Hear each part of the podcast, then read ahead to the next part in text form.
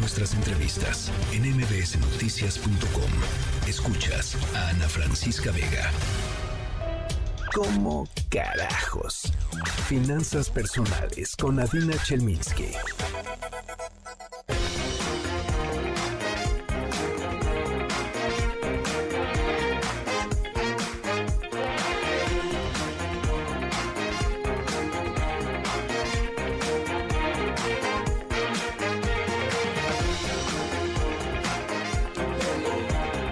Chelminsky.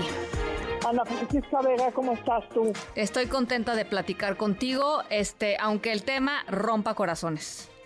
El tema rompa corazones y el problema no es que rompa corazones, esos ya estaban rotos.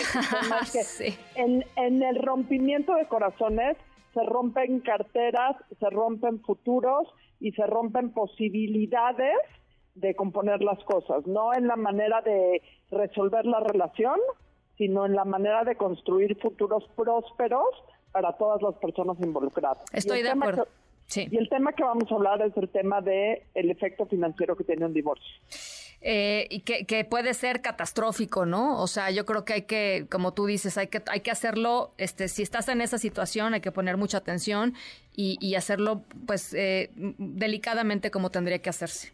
Y, y, te voy a decir algo que a lo mejor suena muy el peor momento para hablar de, de dinero en un divorcio es cuando te estás divorciando. Pues sí. O cuando te estás separando de tu pareja, el esquema eh, de relación que tengan, porque también si no estás casado y tienes hijos o no estás casada y tienes hijos, bueno, existe cierta responsabilidad financiera de las partes. Por supuesto. Eh, entonces no quiero hablar solo, o sea, hablemos del divorcio como el término de una relación en donde después de la relación va a tener que seguir existiendo una relación, porque muy probablemente si te divorcias y no tuviste hijos o no tienes bienes conjuntos o no tiene, eh, cada quien sigue su camino y santo remedio, eh, más lastimado, menos lastimado, pero cuando el divorcio implica seguir teniendo cierto tipo de relación, el tomar las precauciones financieras necesarias es fundamental. Claro. Y el peor momento de hablar de dinero en un divorcio es en el momento que te empiezas a divorciar. Pues sí.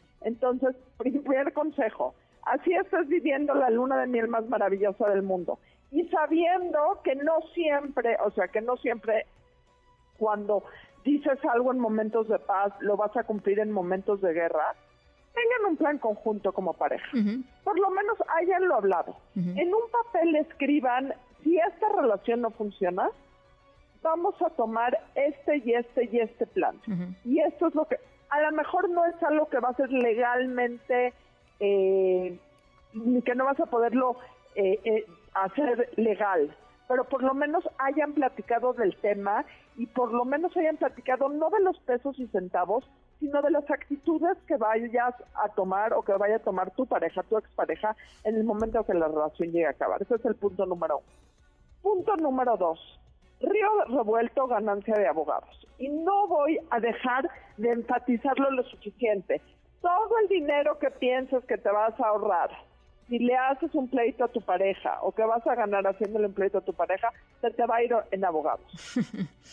o sea, eso es un hecho contundente. La diferencia es si quieres acabar bien y que el dinero se reparta de una manera equitativa y justa, hay quien tiene diferentes significados de justicia, o si quieres eh, que tu abogado o tu abogada tenga una casa vacacional el año que entra. Entonces tú decides cuál de las dos partes quieres eh, tener.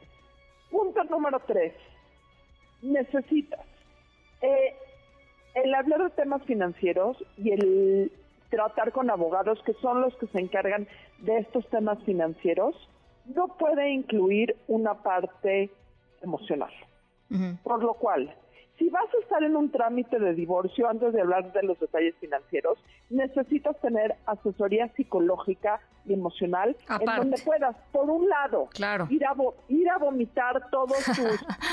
no, todo tu enojo, tus ganas de... Arrancarle las orejas, lo que sea, sí. etcétera, etcétera, para que en el momento que llegues a negociar, para que en el momento que llegues a platicar con un abogado, eh, puedes llegar de la manera más fría, más fría posible. Sí, estoy de acuerdo.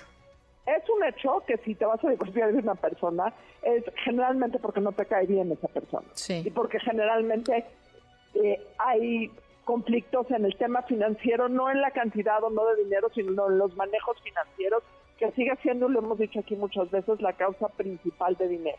¿Ok? Por lo cual, si ya estás en un trámite de divorcio, si ya estás en un proceso, si ves que es un proceso que ya viene hacia ti, te tienes que sentar a hacer números. Seas hombre y sobre todo aquí si eres mujer. ¿Cuánto dinero necesitas? ¿Cuánto dinero se gasta en la casa? ¿Cuánto dinero necesitan tus hijos para vivir? ¿Cuánto dinero necesitarías tener de pensión? ¿Cuánto dinero ganas tú? ¿Cuánto dinero del que ganas tú no sería suficiente para a completar los gastos de tus hijos para poder tener ese rango en donde la pensión forme una parte eh, o sea, forme la parte que necesitas negociar con esa persona con la que te estás separando. Y nuevamente voy aquí al punto, el querer hacer pagar a tu ex marido, a tu ex mujer, por cualquier cosa que haya cometido a través del dinero, es el peor error que puedes cometer. Totalmente de acuerdo, totalmente de acuerdo. Eh, a, ver, y, creo que hay que enfatizar nada más rapidísimo, Adina, el hecho de que no sean acuerdos eh, de entrada que pues, sean jurídicamente vinculantes, ¿no? Que creo, que era lo que estábamos buscando era, la palabra que hace rato. Este, no quiere decir que no sean conversaciones fundamentales en cualquier pareja. Porque sí son conversaciones que en el momento que las cosas se ponen difíciles, las puedes sacar a colación. Sí. Y sí importan. Y no, no funcionan el 100% de los casos. Y en muchos casos, hagas lo que hagas, la situación va a estar terriblemente, pero por lo menos el tener, yo tengo un, yo en algún momento tuve una conversación con mi marido donde le dije, si tú y yo nos llegamos a divorciar, yo quiero esto y esto no lo quiero. Sí. Ni te lo voy a pelear, ni te lo voy, y esta conversación es una conversación que tiene que ir cambiando con el tiempo. Claro. Porque hoy yo tengo tres hijos que son adultos y básicamente, pues, eh, mi o sea, ya no va a haber, si en algún momento me llegara a divorciar, no existiría ningún vínculo financiero ya con esta persona. Por supuesto. Pero tengo un acuerdo con él que implica eh, que él me pague mi seguro de gastos médicos para no perder la antigüedad de mi seguro de gastos médicos eh, de aquí a el resto de mi vida. Sí. Ese es el acuerdo que tengo con él, porque eso para mí es importante. Sí, y son cosas que a lo mejor él no llega a cumplir por el enojo, etcétera, etcétera, pero ya las hablamos. Y ya por lo menos existe un precedente personal eh, con, esa persona. Y si son cosas que hay por escrito, es mucho más fácil que si hay intermediarios, que no sean los intermediarios legales, porque siempre en un trámite de divorcio entran como que a sentar calma y a sentar paz, estos árbitros eh, no formales que pueden ser cuñados, amigos comunes, etcétera, etcétera. Si existen estos acuerdos, también estas personas pueden jalarle las orejas a él o la persona y decirle, oye, quedaste en esto. Sí, mano, esto no se hace, ¿no? Eh, e, esto no se hace, ya lo habían platicado. Ya te había dicho que esto para ella era importante. o ya te había dicho que esto para él era importante. Eh, cumple tu palabra, pues. Cumple tu palabra. Y la verdad es que muchas veces el alertar estas cosas eh, son importantes. Ahora, alertar la palabra y confiar en la buena voluntad de la expareja es una cosa papelito habla y cantidades hablan. Ni una persona eh, puede llegar a empezar a tener una discusión de disolución de una relación si no tienes antes hecho tus números, no en tu cabeza, sino en un, en un cuaderno o en una computadora. Necesitas tener bien, bien claro qué es lo que necesitas, qué es lo que estás generando, qué es lo que tu pareja está generando, qué es lo que necesitas que lleguen a conciliar entre ustedes dos.